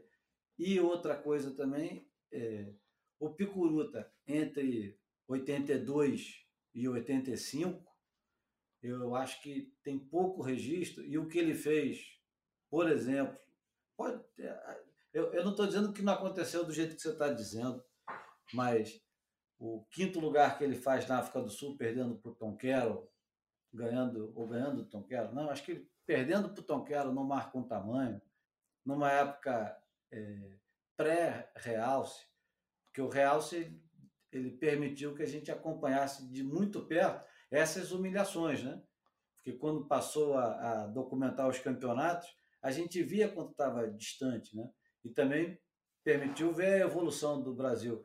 Mas teve muita performance em campeonato que a gente nunca viu e não sabe o que aconteceu. A gente viu, por exemplo, o quinto do Valério no Renault Pro, quando ele ganha do, do Martin Potter, que era a sensação do mundo, e ali, por acaso, uma coisa muito mais competitiva do que de desempenho é, absurdo. Mas eu acho que o Picuruta ele teve um momento de, de, de grandiosidade no surf, sem a grande oportunidade que possivelmente ele teria se tivesse desabrochado três, quatro anos mais tarde. Mas isso é uma abstração, né? É, não, é, é mas é uma abstração legal. É, o, o, o Cauli, por exemplo, quando eu vim morar no, no, no Rio de Janeiro, o Cauli era uma estrela consolidada que estava sendo é, consolidada, coroada e tinha aquela disputa, né? O trono, o trono estava em disputa, é, né? O Game of Thrones era Caulipe e Curuta, né? É, eu não peguei o, a época né, de ouro mesmo do Cauli no Rio de Janeiro, o final dos anos 70, é, e não existe registro audiovisual desse, desse, desse, desse momento nem no Brasil, nem lá fora, que, que seja digno né, da, das, das histórias que a gente escuta, né? Eu não, eu não peguei isso daí. E, e acho que o, o, o, o, o que a gente estava conversando, eu acho que se limita a um período muito específico que vai de 84 até 87. Minto, que vai de 83 até 87 que é muito tempo. São quatro anos. Esses quatro anos, sem o IMEA 5000, com Cauli Picuril, Picuruta já não sendo mais os garotos que, que tinham 19, 20, não eram, entendeu? Nem mesmo o Fred Doré era mais o garoto de 19, 20 nesse, nesse momento daí. E né? nessa época que você está é. falando, só para complementar, é, eu, eu sou aquele cara chato que pesquisei nos rankings da ASP e PS como é que foi a, o histórico do Brasil de sempre, desde o último colocado até o melhor colocado. E, e tem um período, esse período que você está falando, que, o, que nem é, é entre 83 e 87, porque vem de antes. Porque antes o Brasil já foi se distanciando muito mesmo. E o Fred Doré tinha uma, uma teoria sobre isso, dizendo que se, se os surfistas brasileiros tivessem se espelhado nos australianos, ao invés de se espelhar nos, nos havaianos, no, nos anos 70, a gente teria desabrochado para campeonato muito mais cedo. Eu acho que é, é pertinente essa observação dele. Mas o que eu quero dizer é que o Brasil sai de um quase um protagonismo nos anos 70, onde tínhamos o, o PP e o Daniel Friedman frequentando o, os primeiros lugares do ranking e ganhando o campeonato. Dizer, no Brasil. É, no Brasil, sim, mas o, o, PP faz uma final no Pipe Master e ninguém lembra, mas ele termina é, entre os melhores surfistas do mundo. Ele não termina de top 16 porque ele correu dois campeonatos. Tudo bem. Numa época que tinha oito campeonatos. Isso. E, e depois... Correu um quarto dos campeonatos. Sim, mas é. ele, ele seria o nosso primeiro é, top 30, assim como o Daniel seria. Sim. E depois o Brasil é, vai decaindo até a, a alvorada dos anos 80, o, o Brasil vai decaindo e cai de top 30 para top 100 e depois vai para top 150. E aí é que chega a, a geração do. Do Tec do Fabinho? Do, não, antes um pouco. Pelo que eu pesquisei, é, do, do, os primeiros. Ok, ok. Do, o, o, primeiro a levar a sério o circuito mundial na, depois dos anos 70, segundo o ranking, eu não quero. Eu estou me referindo exclusivamente à estatística. Um cara bom para conversar sobre isso é o Marcelo Bosco, que é o cara mais atento a isso que eu conheço. Mas o João Maurício Jabor e o Renato Febo são os primeiros a abraçar o circuito mundial. Mas antes deles, o primeiro cara a olhar assim, porra, tem um circuito mundial. Valdir Vargas. Não, é o Valério. Ah, o Roberto Valério. É certo, o Valério. Certo. E o Valdir vai junto com o Valério. O Valdir vai junto com o Valério um pouco mais tarde, mas o Valdir ele não tinha aquele desejo todo. E ele, é, também por questões familiares, não, não conseguiu se manter tanto, no, tanto tempo no é. surf. É, mas, mas, mas o Valério é o primeiro cara a apostar assim. Deixa eu ver, vou tentar correr quatro campeonatos. Porque antes disso, o brasileiro se limitava ao quê? ele competia no Brasil, porque estava em casa. Ele ia para a África do Sul, porque tinha altas ondas, era a chance de fazer umas fotos, de repente até uns filmes. Ia para o Havaí. Acabou-se. E isso foi até os anos 80. E depois é que o pessoal fala, não, mas tem mais campeonato. De repente eu posso. Ah, ia também para a Austrália. E o Cauli é o primeiro cara a apostar na Austrália. Apostar na Austrália, sim. sim. É, mas de qualquer maneira, assim, o, o, o que o está muito em discussão é performance, nível de surf entre 83 e 87, quando o Brasil fica muito isolado em termos competitivos, é, é, porque não tinha mais o AMS 5000.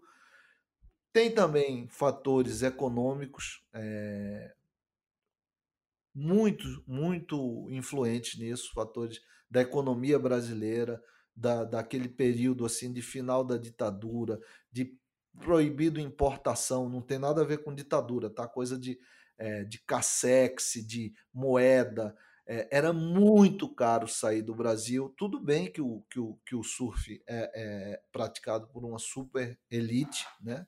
sobretudo nesse momento e tal, mas as pessoas não podiam correr o circuito mundial inteiro, não tinha patrocinador, não tinha nada disso. Mas justamente por tudo isso, a performance brasileira em relação à performance australiana e americana foi se distanciando a um ponto que em 85, em 86, é,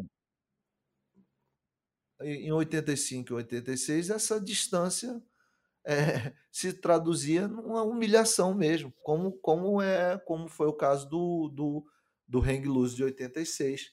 É, é, essa, essa distância ela foi diminuindo e graças ao Hang Loose de 86, ela foi diminuindo. Não, muito graças a, no, no Hang Loose, que as pessoas se tocaram também. Os surfistas falaram, cara, olha só o que a gente deixou acontecer. Olha só o que três ou quatro anos é, de isolamento faz, entendeu? Olha isso. Olha que absurdo. As pessoas começaram a se tocar disso, tanto do ponto de vista amador quanto do ponto de vista profissional. E aí o Brasil começou, não, vou, vou, vou fazer parte dessa conversa, vou entrar nesse debate, vou, vou lá para fora, vou não sei o que. Aí começa, Teco, Fabinho, é, campeonato. Começa, começa. Agora, eu, eu, eu, eu acho que esse esforço brasileiro foi o maior esforço que eu já vi desde que eu nasci em qualquer outra modalidade. É claro que eu não pesquisei soja, não pesquisei. É, mas assim, eu, eu, eu vi um negócio assim com o vôlei brasileiro, né? O vôlei porra, brasileiro ficou na ponta. Cara, e o surf brasileiro hoje é, a gente viu toda essa transformação, viu inclusive essa humilhação que eu estou falando de performance em qualquer tipo de onda, ela foi é, diminuindo para um tipo de onda. Eu lembro 96, época dos cambitos, a gente assistindo filmagem de bateria desses ídolos brasileiros é, em Jeffries e no Havaí. Cara, os caras não chegavam junto, entendeu? Não adianta, não chegavam junto. Hoje não. Acabou a, acabou a palhaçada. Agora, isso foi um esforço tremendo. Esforço aí de, sei lá, 20, 25 anos é, que precisa ser mapeado por gente, gente cri-cri de história, que estude isso tudo para ver essas lacunas né, e, e, e, e não sucumbir a essas narrativas de hoje em dia, que o negócio parece que aconteceu ontem. Ah, o Brazilian Storm transformou a parada. É, sabe, teve muita gente colocando tijolinho, tijolinho às vezes um cara que a gente nem falou aqui o nome, botou um tijolinho lá importante pra caramba. Essa história é uma história coletiva pra cacete. Bom, falando em tijolinho, e para não deixar só no, no, nos anos 80, queria aqui é, reconhecer a provável volta do Miguel Pulpo aos top 30, 32 ou 34? Eu já não sei mais o que, que é. Se é 32 ou 34. O João que faz. Eu não. Locução. Também faço do... uma confusão, mas top 34, acho, né? Ganhou o campeonato de Pantin agora esse final de semana. Ficou super emocionado, chorou pra cacete. Foi. Eu, eu não assisti o campeonato, não assisti. Eu raramente consigo assistir um campeonato WQS, a não ser que o horário seja fantástico e o tempo esteja uma merda no Rio de Janeiro para poder investir em, em WQS. E, e ontem a Silvana ficou em segundo lugar no ISA Games agora do Japão, a campeã, a medalha de ouro, né? Medalha de ouro surpreendente foi a Sofia Mulanovic, a peruana que já saiu do circuito mundial há 10 anos e que quase nem pega a, a mesma é, geração da Silvana. Acho que talvez a Silvana, quando entrou no circuito mundial, a Sofia estivesse saindo. A Sofia é uma veterana, foi campeã mundial e embolou agora a corrida pela vaga peruana para as Olimpíadas. Outro fator interessante que soubemos hoje é que o, Ítalo Ferreira, depois de uma saga que deve ter sido engraçada para a gente, mas que para ele deve ter sido muito aflitiva. Chegou no Japão faltando é, nove minutos para acabar a bateria dele. Ele entrou de bermuda jeans com prancha emprestada do Felipe Toledo, ganhou a bateria e vamos ver o que vai acontecer. Enfim, só para dizer que hoje está acontecendo no Japão o sei lá qual é o número do do ISA Games, que precede, precede, né? não é verdade, porque ainda vai ter mais uma etapa do ISA Games ano que vem. Na época que você competiu era de dois em dois anos, mas agora tem todo ano e de preferência mais de um. Tem um só para Júnior, tem um para pranchão, tem um para cada lado. Eu confesso que eu, eu não consigo mais acompanhar muita coisa. E e também no campo das notícias novas, João. É, a WSL ontem soltou um comunicado dizendo que agora nós temos um, um, um novo nome para uma, uma, coisa velha. Sequência. É isso? É, uma nova coisa. A gente tem o um nome Challenge Series, que vai ser nada mais, nada menos do que o, os antigos Primes, que viraram 10 mil pontos e que agora vão mudar de nome. Em vez de sete, serão nove, né? incluindo uma etapa na Nova Zelândia em Pirra e outra em Phillip Island, e mantendo Balito, Huntington, Pantin e Ericeira.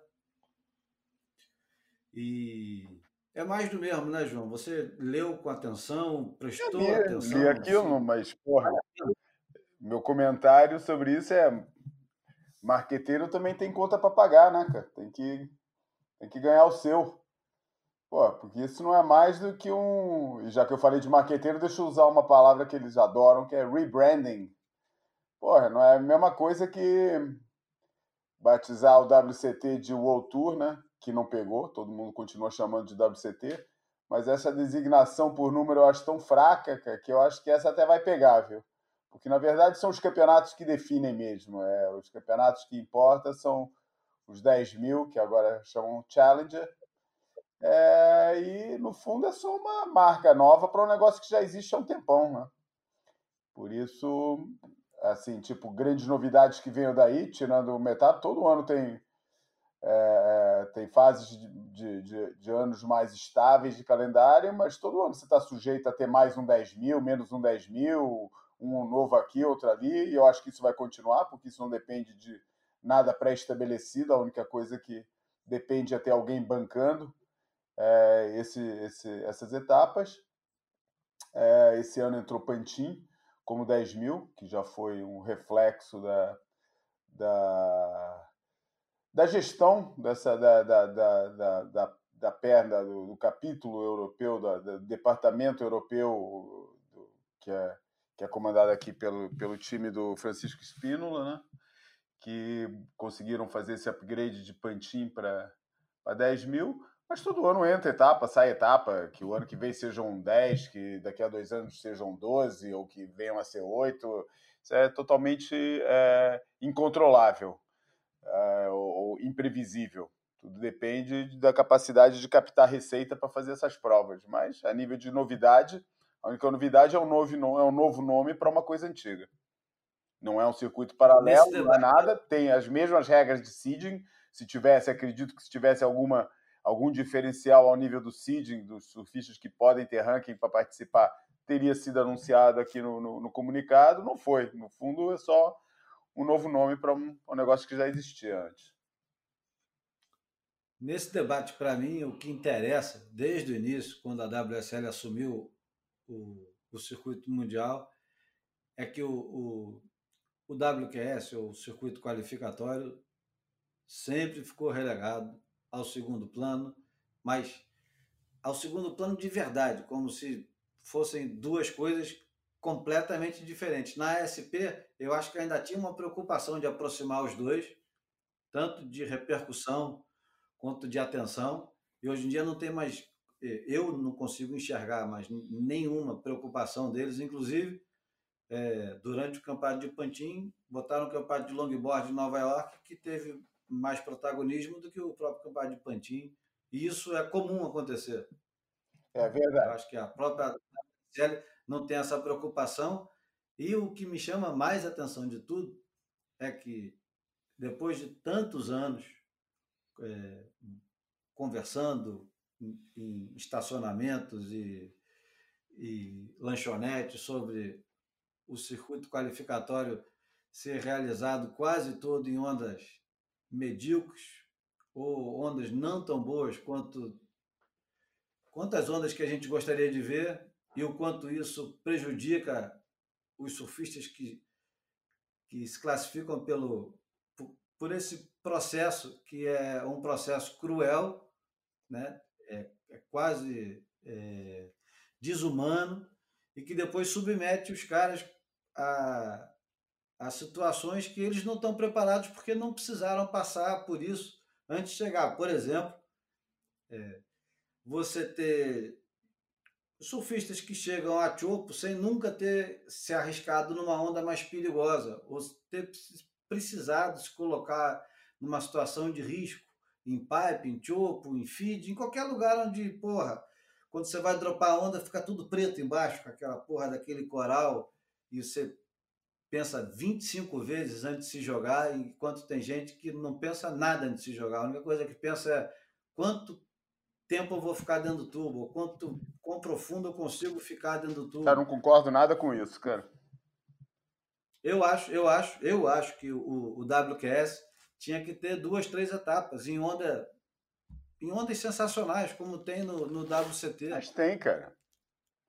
Pô, tem etapa Qual? de cruz, tem. É, sabe? Mas eu, eu, nem acho que é questão da etapa. Você está falando de, de uma familiarização que o surfista tem que ter com as ondas. Nessa era do coaching, nessa era do surf esporte, com tudo programado, com as carreiras programadas, com essa história toda, nega acompanhado. Porra, um cara que pô, você vê que está sentindo que esse cara vai chegar no, no, no, no WCT, é, que é uma coisa que você sente uns três anos antes, quatro anos antes, não é um negócio, muito poucos casos espontâneos de um cara que resolve nunca ter participado em nada, ou sempre foi um surfista mediano, de fundo de tabela, e que de repente um ano descobre a fórmula mágica e, e ganha. É, acho que cada vez menos tem esse tipo de, de situação, se, e agora estou falando nisso, nem me lembro de algum desses, mas com certeza que já teve. É, cara, um cara que tem essa possibilidade de chegar e não faz um, um programa de, de, surfar essas ondas, é, eu acho que é uma falha grande dele enquanto surfista profissional, cara. Acho que é um cara que ele não pode. Ainda por cima, a gente acabou de falar, cara, esse ano são oito etapas 10 mil, entendeu? Oito etapas do Challenger.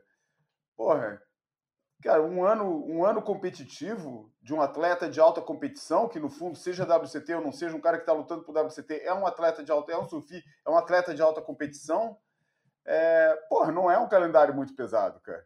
Não é possível que nesse calendário aí não dê para um cara prolongar uma estadia no Hawaii, não dê para passar fazer uma temporada no Tahiti, na Indonésia, em algumas das ondas mais pesadas que também tem lá, é, nesses lugares para se habituar a esse tipo de onda. Eu acho que é totalmente indesculpável um cara chegar no WCT não preparado. Acho que só mostra isso se mostra alguma coisa é a falta de vontade desse, desse cara de se aprimorar e de, de surfar melhor.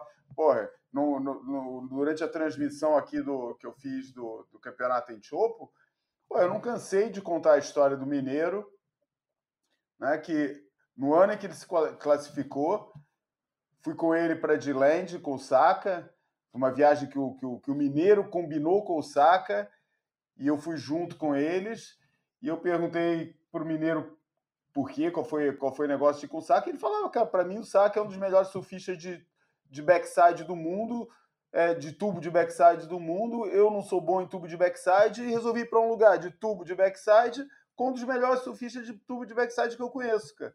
Esse é o objetivo dele, entendeu? E eu acho que esse tipo de abordagem se reflete na carreira do, do Adriano, se reflete na carreira do Medina, se reflete na, na carreira de um monte deles. Cara. Por isso eu acho que essa história de ficar desculpando é, é, surfista que não sabe surfar esse tipo de onda porque no WQS não tem esse tipo de onda, porra, cara. É a última coisa que é a última das preocupações da WSL deve ser essa, cara. Os caras estão preocupados é conseguir fazer campeonato para tornar viável uma carreira de surfista profissional. Pô, a última preocupação deles é se essas ondas vão preparar os caras, porque eles vão entregar no fundo, aliás, mais preocupados devem estar eles nesse momento em manter no World Tour essas etapas dessas ondas, né? porque são as mais difíceis e as mais financeiramente é, com o pior retorno financeiro da, da, da do, do, do, circuito inteiro. PT acha o que é sobre isso? Cara, eu, eu, eu acho que é impossível realmente para a SP gerenciar, WCF, além WCF. das janelas do, do uh, desculpe, da WSL é, é, né, reiterando o que o João falou, que essa porra de WSL não pega, o rebranding aí não, não rolou. É, a WSL tendo que gerenciar já as janelas todas do, do circuito principal, né, do, do não, não daria. Eu, eu, eu realmente, é, a, a, pensando, eu concordo com o João que se você só tem oito etapas, 10 mil, é, e, e, e, hoje você já é um cara emergente aí, porra, você tem que correr atrás disso, cara, por conta própria, entendeu?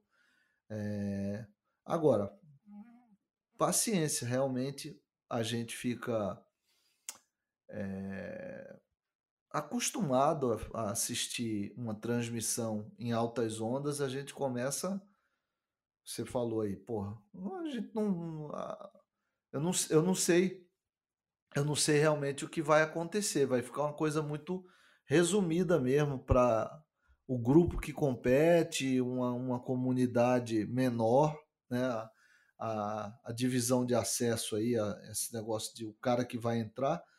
Pô, quem é que vai acompanhar o campeonato na Galícia?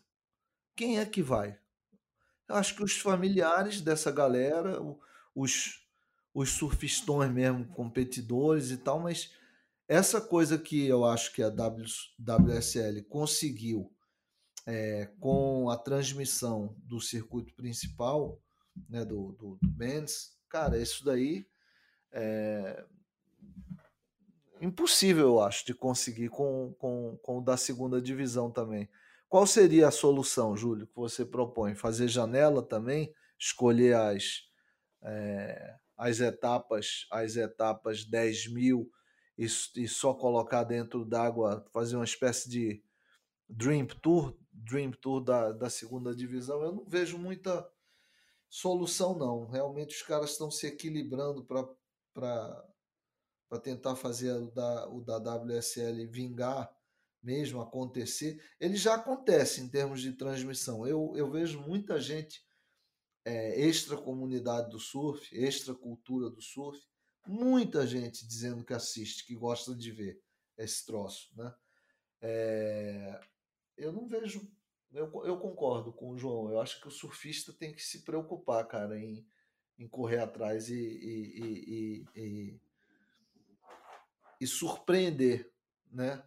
Vai, a gente. Se tem, o né, tem, desculpa te interromper, Pepe. Tem sempre aquela consideração da, da dificuldade financeira que muitos surfistas se debatem. Mas aí é o esporte como, como um todo. Aí não é a responsabilidade da WSL, pelo menos sozinha. Ela é uma parte dessa estrutura que é o surf profissional como um todo, que é essa dificuldade dos próprios é, é, atletas, dos próprios surfistas financiarem as suas carreiras é, da forma ideal. Mas isso também é uma coisa que acontece nos outros esportes, né, cara? Quanta gente que eu que, que sei que até tem talento para chegar na Fórmula 1 e nunca passa da Fórmula 3 porque não consegue acumular um patrocínio. Isso é uma realidade que, que afeta a sociedade como um todo, não é só o, o surf, não. É, é triste ver um surfista é, é, de, de, de World Tour correr sem patrocínio? Claro que é, mas eu acho que isso também acontece Pô, vai ver, vai comparar no, no Campeonato Brasileiro de Futebol a diferença dos níveis de patrocínio do, do, do sei lá, dos quatro, dos que estão no G4 para os que estão no Z4, cara. É totalmente diferente, cara. É, é, e essa diferenciação é uma diferenciação da sociedade, não é do, não é do surf em si. Desculpa. Ó, vai acontecer de novo esse ano de é, surfistas como Alex Ribeiro e outros, né? que estão aí mordendo, estão quase garantidos para entrarem no negócio. E o próximo ano eles, se entrarem, vão ter que competir em chopo, vão ter que competir na aquela direita australiana lá, é, The, box. The Box, vão ter que competir em pipeline e provavelmente vão ter que competir junto com o Jack Robinson, se o Jack Robinson conseguir entrar, entendeu? é, esse panorama que o Júlio, que o Júlio, nessa né, discussão que o Júlio levantou aí, ela não é só é, cruel com, com quem entra para o WSL e para a WSL e não consegue é, um resultado expressivo ou não, ou não quer mesmo.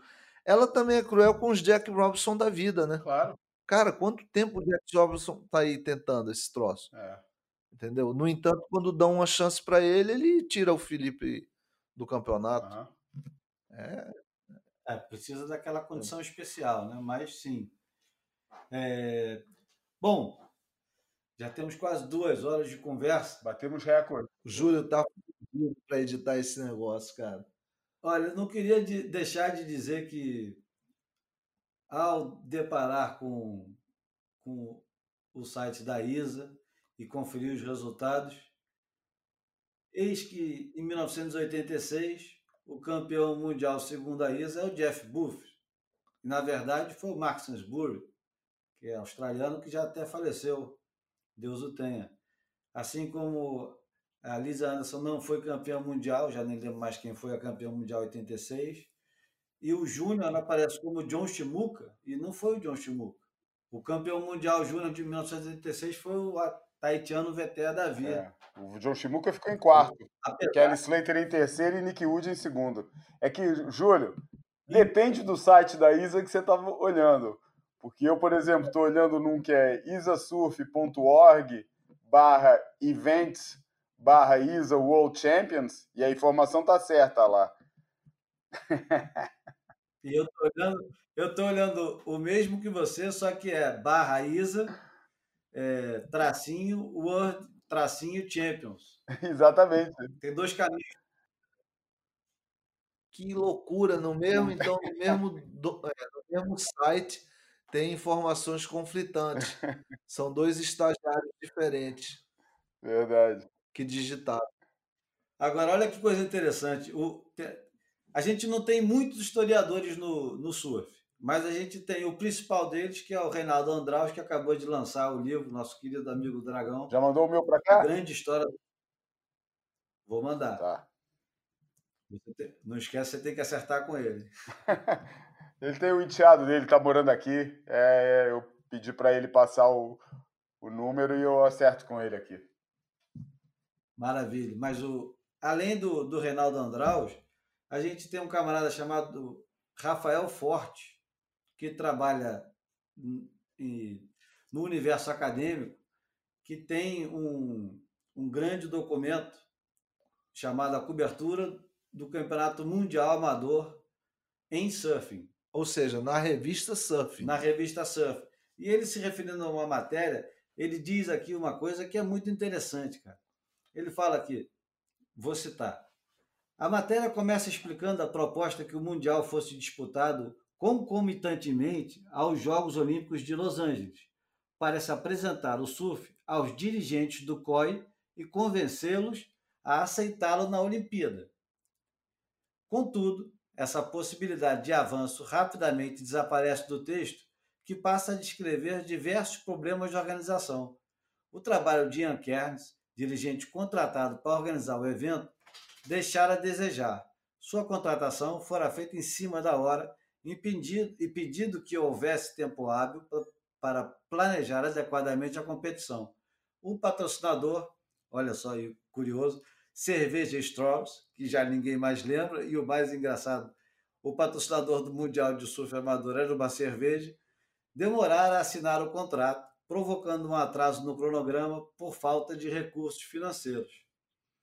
Então, você vê que uh, o, o desejo, né, o sonho já existia bem antes do Aguirre chegar no surf, né? Aguirre, né? Porque não é o Aguirre da, da cólera dos deuses, né? é o Aguirre. Mas é, é, é, interessante hoje ler, e, e uh, só fazer outra ressalva, a gente está sendo é, chato hoje, mas é, é, propositalmente. O Rafael Fortes, esse documento dele, é sobre a participação da África do Sul na época do apartheid. Então, quase sempre ele destaca a participação eh, ou a falta de, participação da África do Sul. É, é, é um grande documento feito por é. um brasileiro que não tem nem no sul-africano. Na verdade, o, o, o, Rafael, né, pelo que eu entendi, ele, ele é um, um, um, pesquisador de uma, de uma área de é, entretenimento, esporte e mídia. Especializado, a tara dele é revista de surf. Então ele está fazendo aqui um. É, isso deve ter sido um artigo na época de, do doutorado dele, um artigo que ele faz, é, que ele pesquisa como as revistas de surf retratavam a África do Sul é, em relação à, à, história do apartheid. E aí ele fala desse, dessa cobertura desse campeonato mundial amador. É uma das coisas. Ele, ele quando a gente teve junto aí, eu, o Júlio ele, há uns meses atrás, ele contou que foi uma vez fazer uma pesquisa lá na África, só da, da, da, daquela revista, como é que é o nome da revista, Júlio? Zig Zag. É, ele ficou pesquisando zigue-zague. O cara fica três meses num lugar pesquisando uma determinada revista, sabe? É, a parada dele é revista. Ele falou de você, João. Falou, falou de você. Outra, outra menção importante, que esse, essa, essa nossa reunião aqui foi detonada por uma conversa via WhatsApp com o paraibano Chico Padilha, que é um dos caras que eu conheço que tem a melhor memória com tudo que se relaciona a surf, também tem uma cultura enorme. Foi o cara que corrigiu quando eu escrevi Felipe Toledo com E, e me corrigiu dizendo que era Felipe a grafia correta como o rei de, do reino de Castela. Enfim, foi o Chico Padilha, que outro dia numa conversa sobre mundiais amadores e ISA e Olimpíada, falou, pô, de pensar que tudo isso começou com o Pepe César, né? Em 84. Pois então, eu vou terminar esse boia, boia número 26. É, lembrando desses nomes do, do Chico Padilha, do Rafael Forte, e enfim, são, são, são esses camaradas que mantêm a memória viva no, nos grupos de WhatsApp, nos estacionamentos, nas conversas dentro d'água. E, e o PP ainda tem muito mais conversa com a gente para cumprir porque também foi um dos primeiros caras a, a arriscar enlouquecidamente o, uma carreira profissional e já saiu tentando correr circuito mundial em 87, né, Pepe? 86. 86. 86, final de 86, quando eu fui lá para o Havaí. Não, é. foi, não foi o primeiro, não foi o único, mas é, é o mais próximo que a gente tem e, e tem excelentes histórias. E voltará. Obrigado, Pepe, por ter cedido o tempo aqui para a gente, para o Boia. Fiquei amarradão de estar tá conversando com vocês. Afinal de contas, é, a memória é uma construção do presente, né? Citando Milô, que diz que o passado é uma invenção do presente. A memória, ela está é, sempre sendo reconstruída, ela é alvo de muitas disputas simbólicas de vários grupos.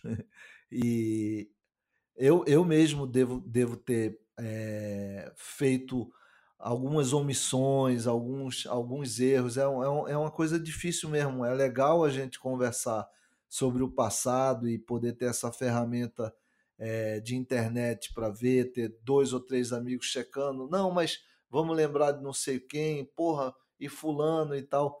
É importante para caramba, principalmente quando isso fica registrado, como está sendo registrado agora no Boia de número 26. Foi, foi um prazer. Prazer também João, que enorme daqui. Oi? Que música que você vai escolher hoje para encerrar o Boia? Ah, eu tenho que escolher música? Peraí. Tá. É, então vamos escolher aqui aí, caramba. Agora assim, de repente. Deixa eu ver o que, que eu tenho escutado recente. Pior que eu tenho escutado por causa do último Boia, eu fiquei escutando Split Ends pra caramba nos últimos tempos. Mas. Cara, eu outro dia descobri assim um disco do, do Iggy Pop que eu nunca tinha escutado antes, um disco até bem mal cotado dele, e que eu achei até um, um negócio meio interessante. É um disco de 99 que chama Avenue B. É, e é assim um negócio bem diferente do, do que ele sempre fez, e acho que por isso é, muita gente não gosta do disco. Eu acho bem interessante, vou deixar assim como a gente acompanha muito também as questões políticas, a gente não fala delas aqui no, no mas falamos muito de questões políticas, a gente acompanha muito esse assunto. É uma música que tem ocorrido várias vezes, é, assim, em várias situações ela me vem na cabeça. Chama No Shit. É muito importante que quem escuta o Boia compartilhe o Boia, siga a gente na, nas plataformas que oferecem que oferecem os podcasts. É importante também a avaliação de vocês. E, bom, eu sou o Júlio Adler, falando aqui do Rio de Janeiro, com o nosso convidado Pepe César, João Valente, diretamente de Portugal. E esse foi o Boia número 26. Obrigado a todos. Tchau, João. Valeu. Vai, Pepe. Abraço, cara. Valeu, João. Tudo de bom. Um abração.